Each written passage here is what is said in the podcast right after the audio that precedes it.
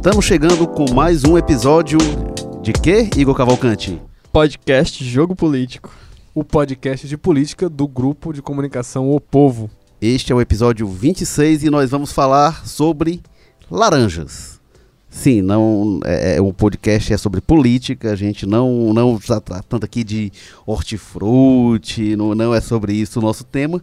Mas as laranjas são o assunto de 2019. Rico em vitamina C, faz bem para a saúde. Pois é, o assunto de 2019 da política brasileira, laranjas em Brasília, laranjas no Ceará, laranjas que derrubam ministro. Não só as laranjas, né? A gente vai falar aqui das circunstâncias da queda do primeiro ministro é, demitido no governo Jair Bolsonaro. Eu sou Érico Firmo, vocês já ouviram a bela voz do Igor Cavalcante, repórter do Povo Online, e também do Carlos Maza, Olá. o coordenador do O Povo Dados e colunista do O Povo. Carlos Maza, por que há tantas laranjas na política brasileira? O que os políticos estão fazendo com as laranjas, que não é suco? É uma pergunta bastante complexa, né? Porque a gente tem que olhar o cenário aí da lei eleitoral e o cenário político brasileiro como um todo, né? A gente sabe que desde 2009 vigora aí uma lei que obriga os, os partidos políticos a ter pelo menos 30% de candidaturas femininas, ou seja, para cada 10 candidatos, pelo menos 3 têm que ser mulheres.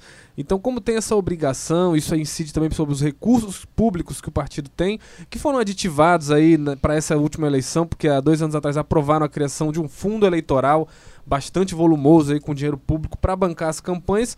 Então, o que, que o pessoal faz? Ao invés de estimular né, a participação feminina, de ir buscar candidatas, o que está se percebendo na política brasileira nos últimos anos é usar as laranjas, as famosas assim, um, termo genérico, né, para candidaturas ocultas, que tem alguém ou alguma coisa, alguma estratégia ali por trás. É, é uma candidatura que o objetivo não é Exatamente. É, é, disputar a eleição. É algum outro, algum outro motivo por Exatamente. trás. São candidaturas de fachada, né? Às vezes simulam atos eleitorais, ou às vezes nem isso, né? Se dão nesse trabalho. Não se dão né? nem esse trabalho de simular. A gente teve vários casos de gente que recebeu mais de 200 mil reais de partido e não teve nem 100 votos, né? Não, não se fala nem questão do fracasso eleitoral dessas candidaturas em si, mas do, do, da questão de que o que motivou esses partidos a mandar tanto dinheiro para candidaturas tão pequenas. E o caso lá de Brasília que a gente viu do Gustavo Bebiano, né, foi complicou bastante o PSL em Pernambuco, que tinham várias candidaturas ali bem ligadas, né, com o, o ex-ministro, inclusive uma ex-assessora dele que recebeu ali coisa de 200 mil reais e teve uma, uma, uma, votação inexpressiva. Foram atrás, a Folha de São Paulo viu e viu que muitos dos gastos eram numa, numa gráfica que tinha ligação com ele também, gente que já tinha trabalhado no gabinete dele em outras ocasiões, enfim, é, residências que não existiam, né? Uma das gráficas que recebeu muito dinheiro das campanhas do PSL lá no Pernambuco dava num martelinho de ouro, né? Aquele serviço que desamassa carros. Muitas questões é, mal explicadas. Aqui no Ceará a gente teve um caso que o jornal o Povo revelou que foi muito chamativo, que foi da Débora Ribeiro, cunhada do deputado Vaidon do PROS. Reportagem sua, né, Carlos? Exatamente. Jornal exatamente. Povo, você leia assim. Não, é porque eu sou um cara modesto. É 274 mil reais e teve 47 votos, né? O que diabos explica o partido enviar tanto dinheiro para uma candidata praticamente desconhecida, inexpressiva e que teve uma votação tão pífia? Até hoje a gente não teve muitas respostas com relação a isso. A gente tem procurado o Vaidon, o capitão Wagner, que é o presidente do PROS aqui no Ceará, e eles, o Vaidon não responde, né? E o, e o capitão Wagner meio que disse que não é com ele ali, que veio do Partido Nacional, e fica essa dúvida no ar. E teve também o caso, o caso que está meio aí escondido debaixo do pano do governo federal também, que é com o ministro do Turismo, né? Que ele também está envolvido em suspeitas envolvendo candidatura laranja, né? O Marcelo Álvaro Antônio. Pois é. Foi o primeiro que apareceu, né? Inclusive o caso do ministro, mas aí foi bem deixado de lado diante das, das evidências mais pesadas contra o Bebiano, né? É, nesse é. caso de laranjal eleitoral, foi esse foi o primeiro. É porque a gente está pegando a história da laranja, dos laranjas ainda tem o Queiroz, né? Que é outra história completamente Isso, diferente. Isso, aí tem que, que é outro tipo de laranja para outros fins de... ainda mais complexos, né? Agora, o do ministro do Turismo, acho que é uma demonstração né, de que o que derrubou mesmo o Bibiano foi ele bater de frente com o segundo filho, né? Com, com, com o 02. O vereador social media. O, o Carlos Bolsonaro. E isso acabou derrubando o Bibiano, inviabilizando esse atrito já vinha desde de, da, da transição, né, quando foi o Carlos Bolsonaro disse que estava saindo das funções do governo e ficou esse mal-estar e ficou até que ponto, até onde vai essa disputa Carlos Bolsonaro, Bibiano, do lado de quem o presidente vai ficar, e demorou 49 dias para a gente ter essa resposta. Né? Foi... É, pois é, e o Bibiano parece que ele quis meio que se inviabilizar quase, né? Foi uma estratégia bastante desastrada, foi dizer que tinha se reunido, conversado várias vezes com o Jair Bolsonaro, talvez na esperança de que colasse essas histórias. Ninguém esperava fosse que o Carlos fosse sair na dianteira, né? Jogar no, no Twitter, expor, acusar o Bebiano de ser mentiroso. Aí ficou uma situação bastante complicada. Como é que um ministro que é acusado pelo filho do presidente de ser um mentiroso ia continuar na função, né? E aí começou aquele jogo de troca de acusações que a gente viu que foi combinar aí na saída do Bebiano, saída que ainda pode ter novidades por aí, né? Porque a gente viu que foram umas situações, uma situação bem estranha, né? A saída dele. Aí o Jair Bolsonaro lança um vídeo é, cobrindo ele de elogios, já começam a surgir aí boatos Pois de é. que teria sido uma exigência do Bebiano essa Ele teria também oferecido cargos estatais. né, Isso, em- Itaipu, até diplomáticos, né? Diploma- da Embaixada Brasileira em Roma, que é um. Quem tem boca, baita né? pois é. É mandado para Roma. E a questão que fica é essa, né? Disse que tudo isso seria para a questão de garantir o silêncio e a boa vontade do Bebiano. Mas silêncio do quê, né? É bastante complicado para um É. governo que está começando agora. É um cenário bem. Érico, você que tem uma memória política mais apurada, com quanto tempo demorou para o primeiro-ministro da Dilma? A Dilma que se destacou por botar para fora muitos ministros no início do governo. Foi rápido Foi. assim? Vamos lá, voltar. de- desde o governo Lula, né? O Lula demorou um ano para demitir os primeiros ministros. Aí, quando ele demite, em janeiro de 2004, ele demite um pacote de quatro ministros. Faz logo um combo, faz uma reforma ministerial, que foi quando entrou o PMDB no governo. Eunice Oliveira foi um dos ministros que entraram. Eduardo Campos foi outro ministro que entrou. E aí teve um pacote lá de, de quatro ministros que demorou um ano e algumas semanas. A Dilma demorou seis meses para demitir o primeiro-ministro, que foi Antônio Palocci. Era, era também um ministro, agora é o secretário-geral. Na época era o chefe da Casa Civil, o ministro mais importante da Dilma. Durou seis meses, caiu no meio de um escândalo. E o Temer é o recordista, né? O Temer, o Temer era ainda interino, né? Ainda não era, ainda não tinha, a Dilma estava afastada, mas não tinha sido concluído o processo de impeachment, tinha sido aberto o processo na Câmara, a Dilma afastada, e o Temer assume, e o glorioso Romero Jucá durou 11 dias no, no, no governo, até que vieram aquelas gravações do Sérgio Machado, aquelas bombásticas gravações com Renan Calheiros, com, com o próprio Romero, né, que foi a, a- a- gravação mais interessante, né, com José Sarney, aquela famosa gravação que falava do Supremo, com o Supremo, com, Supremo, com tudo, né, foi uma gravação não se lembra? é, que realmente deu muito o que falar. E o, o Romero Jucá caiu pela boca, que era ministro do planejamento do Temer. Eu acho que esse recorde de 11 dias é difícil de ser batido. O Bibiano durou 49 dias e foi muito, porque ele passou cinco dias sendo fritado. Aquela postura do Carlos Bolsonaro, que o, o- o Igor bem lembrou aqui, né, de ir, de falar e tal, que, que era mentira. Aquilo ali era uma coisa que norma, o que é que o Bebiano queria? Queria dizer, não, tá tudo bem, não tem crise, eu tô me entendendo com o presidente. Com isso, ele de alguma forma, talvez isso tenha irritado o Carlos, ele traz um pouco o Bolsonaro para confusão. Mas se o governo quer preservar o ministro, ele engole aquilo ali e compra a versão. E trabalha com isso, não, beleza, estão se falando. É, o Carlos Bolsonaro, ele jogou o Bibiano na frigideira. Ali foi um ato para inviabilizar o Bibiano dentro do governo.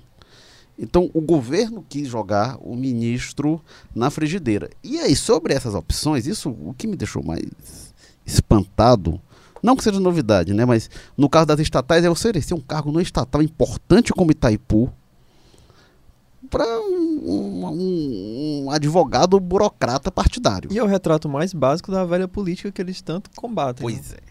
E aí, Itaipu, agora essa coisa das estatais, isso é o que o Temer fazia, o que a Dilma fazia, o que o Lula fazia, a FHC fazia, nossa, desde sempre. Agora, oferecer, isso é informação do Jornal Globo, né? A se confirmar essa informação de que foi oferecida embaixada em Roma, aí isso não é, não é a tradição. Isso não é a tradição da diplomacia brasileira de pegar um burocrata partidário e colocar lá no cargo. A gente teve exemplo assim? Teve. Não é, não é exceção não, mas também não é a regra. A gente teve na própria embaixada de Roma, a gente teve o Itamar Franco, que foi colocado lá embaixador do Brasil em Roma no período. O Itamar Franco não era diplomata de carreira. Mas não era o Bibiano, era um ex-presidente da República. O, o, o, Lula, durante um tempo, botou o Paz de Andrade também na embaixada, se não me engano, em Portugal. O Paz de Andrade também não era o Bibiano. O Paz de Andrade era ex-presidente da Câmara dos Deputados, enfim, uma pessoa contratada. Também não era diplomata, também era coisa que foi muito criticada na época, porque era uma coisa fora da rota do que tradicionalmente se faz no Itamaraty de ter funcionário de carreira e era inadequado, sobretudo para embaixadas tão estratégicas. Quando se faz isso, pegar um. Porque não se concretizou, felizmente. Quando pega alguém, quem é Bibiano, né? Para botar para função dessas, demonstra realmente, enfim. Mas foi só uma digressão, mas voltando aqui para as laranjas. Carlos Maza, esse, é, essa questão atingiu em cheio o PSL nacionalmente mas a gente viu aqui no Ceará isso acontecer com, com o glorioso PROS, né? O PROS que nacionalmente apoiou primeiro Lula, depois Haddad, né? Aquela inscrição de chapa que depois mudou, apoiou o PT nacionalmente, o PROS, e que aqui no Ceará é o partido do Capitão Wagner, o partido era, né? Que deixou de ser o partido do Eduardo Girão, que foi para o Patriotas, né? É, o Eduardo Girão, se eu não me engano, foi para o Patriota não, porque o Patriota parece que não cumpriu a cota né, eleitoral, tá, várias pessoas estão migrando para fora do Patriota. Foi, foi, o Podemos, né? Acho que foi, Podemos, é, esses, esses novos partidos, acho que foi o Podemos. É, esses, no, esses novos partidos gente... confundem um pouco. O, o Girão mas está é exatamente, no é o Podemos. Podemos sim. E, e, enfim, mas é o partido que no Ceará é um partido que acabou se alinhando, eu instantemente, no caso do Girão foi no fim, foi um partido que apoiou o Bolsonaro. Então é esse partido meio é, é, é que apoia o PT em Brasília, Bolsonaro no Ceará, que tem o capitão Wagner, que, que pleiteia, o Wagner que pleiteia ser o, o próximo prefeito de Fortaleza, é, também fez uso de laranja, né? O caso que você falou da Débora, do deputado Vaidon, e que também dá muito poucas explicações, né? O partido. Uhum.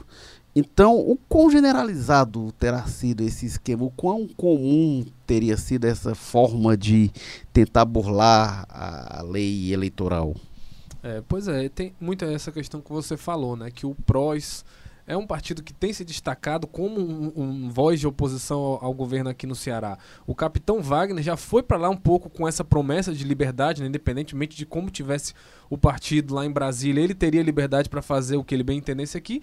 E a gente sabe que o capitão Wagner ele não é um deputado da eleição passada que se elegeu e está ali, né? Ele tem um projeto de poder muito claro que aspira aí coisas maiores, né? Ele não, não esconde que vai tentar aí a prefeitura de Fortaleza e inclusive quer criar bases de outros, né? Toda eleição ele praticamente elege alguma pessoa nova ali, algum outro cargo. Agora ele conseguiu alçar o soldado Noélio, que era vereador de Fortaleza, deputado estadual e ele indo para para a Câmara. A eleição do próprio Girão, que agora saiu do PROS, é, teve muita participação do capitão Wagner, de gente, inclusive um, um dos suplentes do Girão é um, o sargento Reginauro, né? É um cara egresso ali das fileiras do capitão Wagner na militância do movimento é, do, dos policiais militares. Então, se um partido até pequeno como esse consegue fazer o estrago que fez ali com, com relação a a mexer, não estrago, né?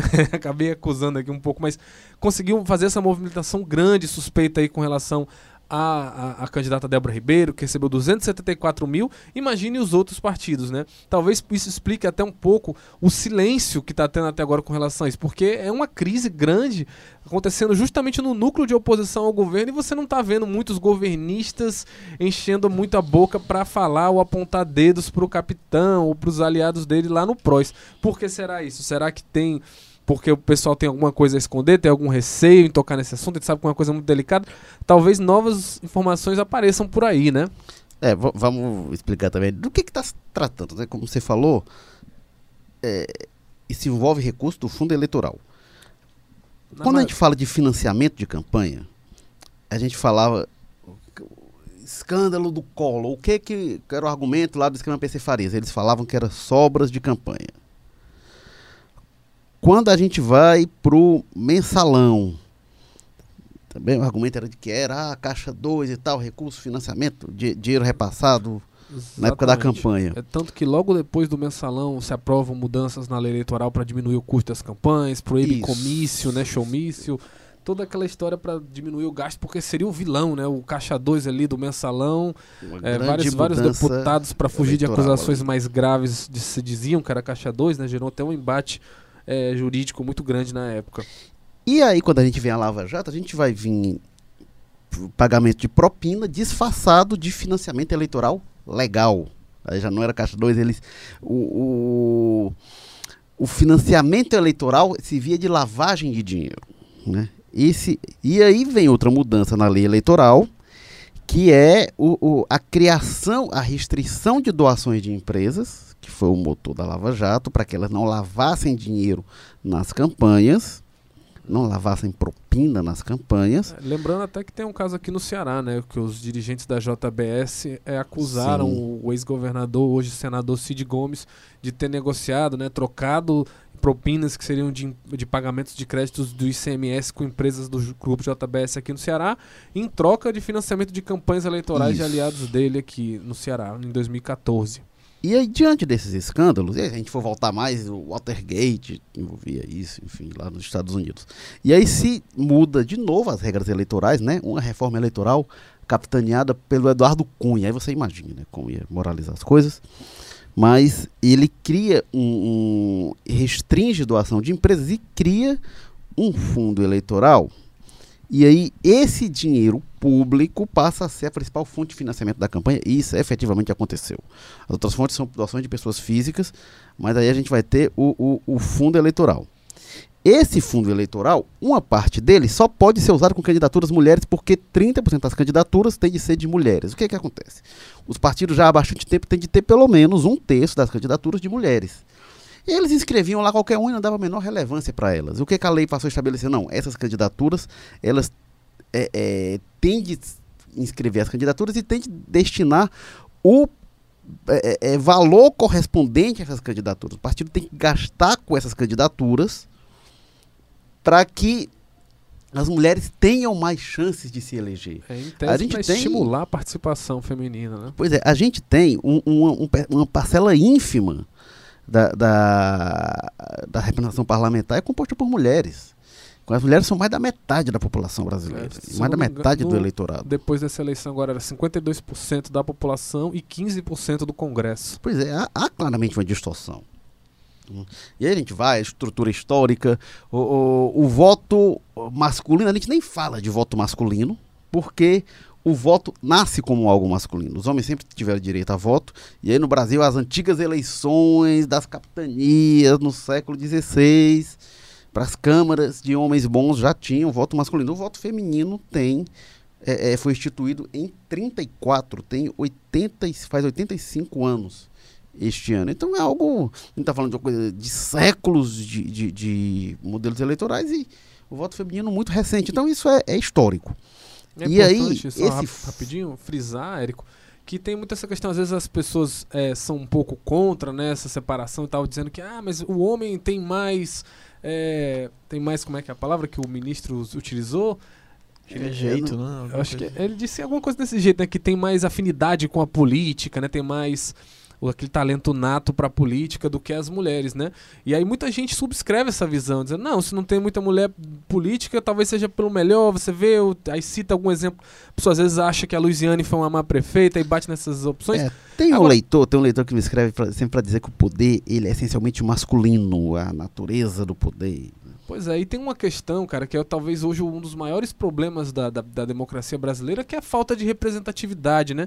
Que isso é muito importante. Como é que um parlamento com 15% de mulheres, quando elas são 50 e poucos por cento da população, como é que isso vai ser próximo do eleitor, né? Como é que isso vai ser fiscalizado? Como é que isso vai ser cobrado? Se é uma realidade tão diferente do o, o Congresso Nacional não tem absolutamente nada a ver com a população do país, é claro que vai ser um Congresso sujo, né? Distante, é fechado entre si ali, entre grupos que já estão no poder há vários anos, né? Décadas, em alguns casos há séculos aí. Então você tem que ter, às vezes, a, a própria representatividade maior aproxima mais mais, né? Torna aquela coisa menos hermética, né? Mais suscetível de, de, fiscalização e de participação popular, que é o ideal da democracia, né?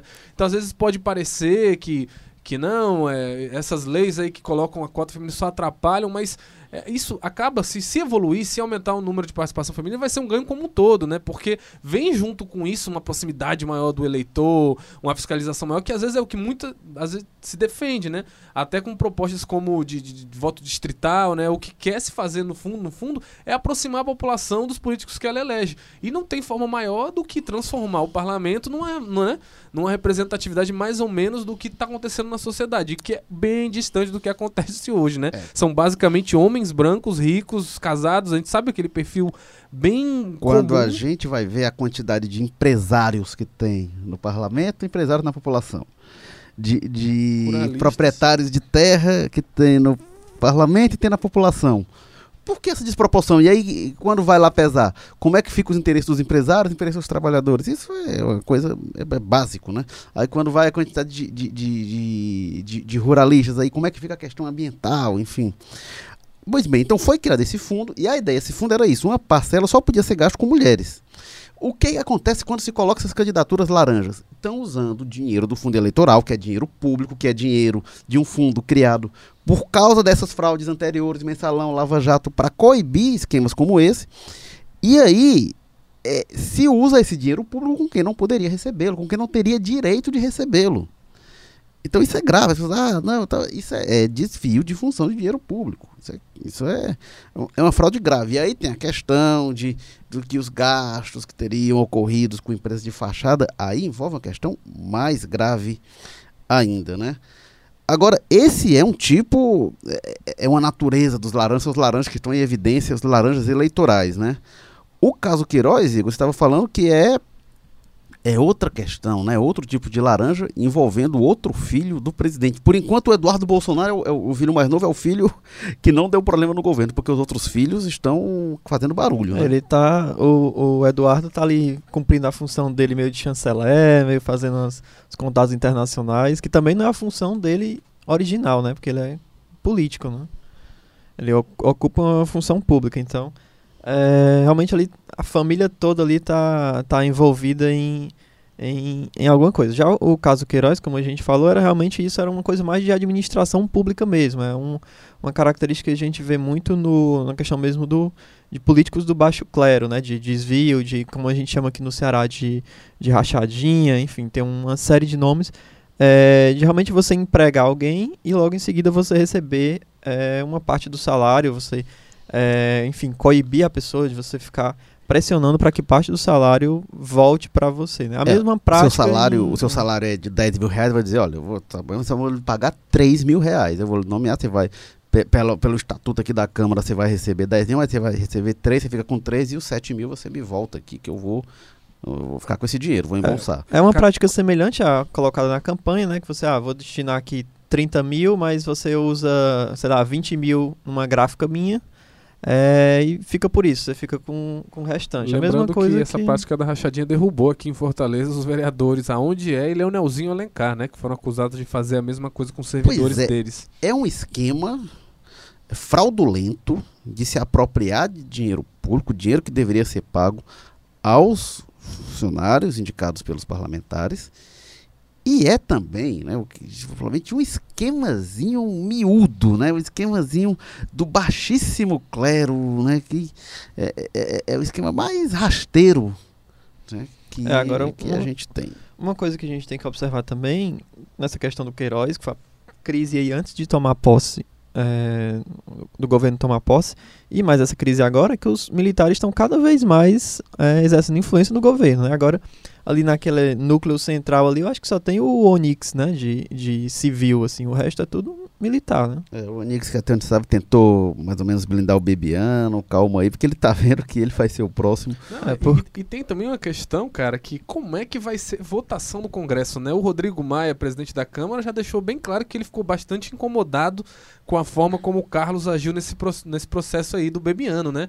Logo depois que o Carlos dá aquele tweet acusando o- Bebiano de mentiroso, ele foi pra imprensa dizer, olha, muito estranha essa fala, dá a impressão aí de que o, que o Jair Bolsonaro tá querendo se esconder atrás do filho e tal, e é muito preocupante mesmo pros deputados que aconteça isso, né? Um tweet como esse do Carlos Bolsonaro que tem a caráter claro para queimar, né, para inviabilizar a permanência do Bebiano, imagina como é que fica um deputado que tá ali na mão com a reforma da Previdência, sabendo que a qualquer momento, né, sem esperança nenhuma, ele solta uma frase como o Bebiano fez, soltou uma frase esperando ali que o governo acobertasse ele, apoiasse e vem um golpe desse, né, do outro lado. Então os deputados, eu creio que o Congresso como todo ficou muito apreensivo. Como é que é? Vai ser assim? O governo vai agir totalmente independente do que se combina internamente, vai Hum. lá, joga público, queima a pessoa na praça mesmo. É, o, o Rodrigo Maia já deixou bem claro que ele está bastante incomodado com isso, né? E aí, E, e nesse cenário também, a, a liderança do governo federal na Câmara é fraca, né? Recentemente, acho que foi no semana anterior a essa última, é, o, o líder do, do governo chamou, convocou uma reunião e acabaram meio que sabotando, né? Então o, o Rodrigo Maia realmente é que vai articular essa essa questão da previdência, né? E cada vez mais o governo federal a gente vê queimando aliados ali, né? Então isso vai gerando desconfiança, vai gerando é, um certo medo, um receio, enfim. E é É, um governo que vai se enrolando sem precisar de oposição, né? Porque a Sim. oposição, qu- quando a oposição aparece, eu tenho dito, dentro do PT, o PT ajuda o governo. Quando o PT aparece, ele ajuda o governo porque o PT está no nível de desgaste tal que quando as pessoas lembram que o PT existe, a- eh, aumenta o apoio ao Bolsonaro porque ele é a pessoa que derrotou o PT. é inclusive o argumento, né? Quando o pessoal dizer, ah, Pois mas é. era o PT, né? Pois é, pois é, o PT é um. Mas o, o governo vai se complicando por ele só. Tem gente, umas mensagens que eu recebi até de leitores dizendo: ah, não, vocês da imprensa que criaram essa confusão do Bibiano. Olha, o Bolsonaro nomeia o Bibiano ministro. O filho do Bolsonaro compra uma briga com ele. O Bibiano é, é demitido pelo Bolsonaro. E a culpa é da imprensa? Não, e é engraçado outra coisa, que durante todo esse período, principalmente de eleição, eles falaram muito de fake news, é, enfim, mas dessas acusações agora ninguém vai falar de fake news, não. Pois é. E as Pois é. questões mais polêmicas vieram pelo Twitter dos Bolsonaros, né? Não faz nem muito sentido essa acusação aí. Essa, essa, esse tweet do Carlos foi um ponto de virada, assim, muito grande politicamente, assim, pro governo, né? Porque foi algo que eu acho que nem eles entenderam bem, assim, aqueles aliados ali, né?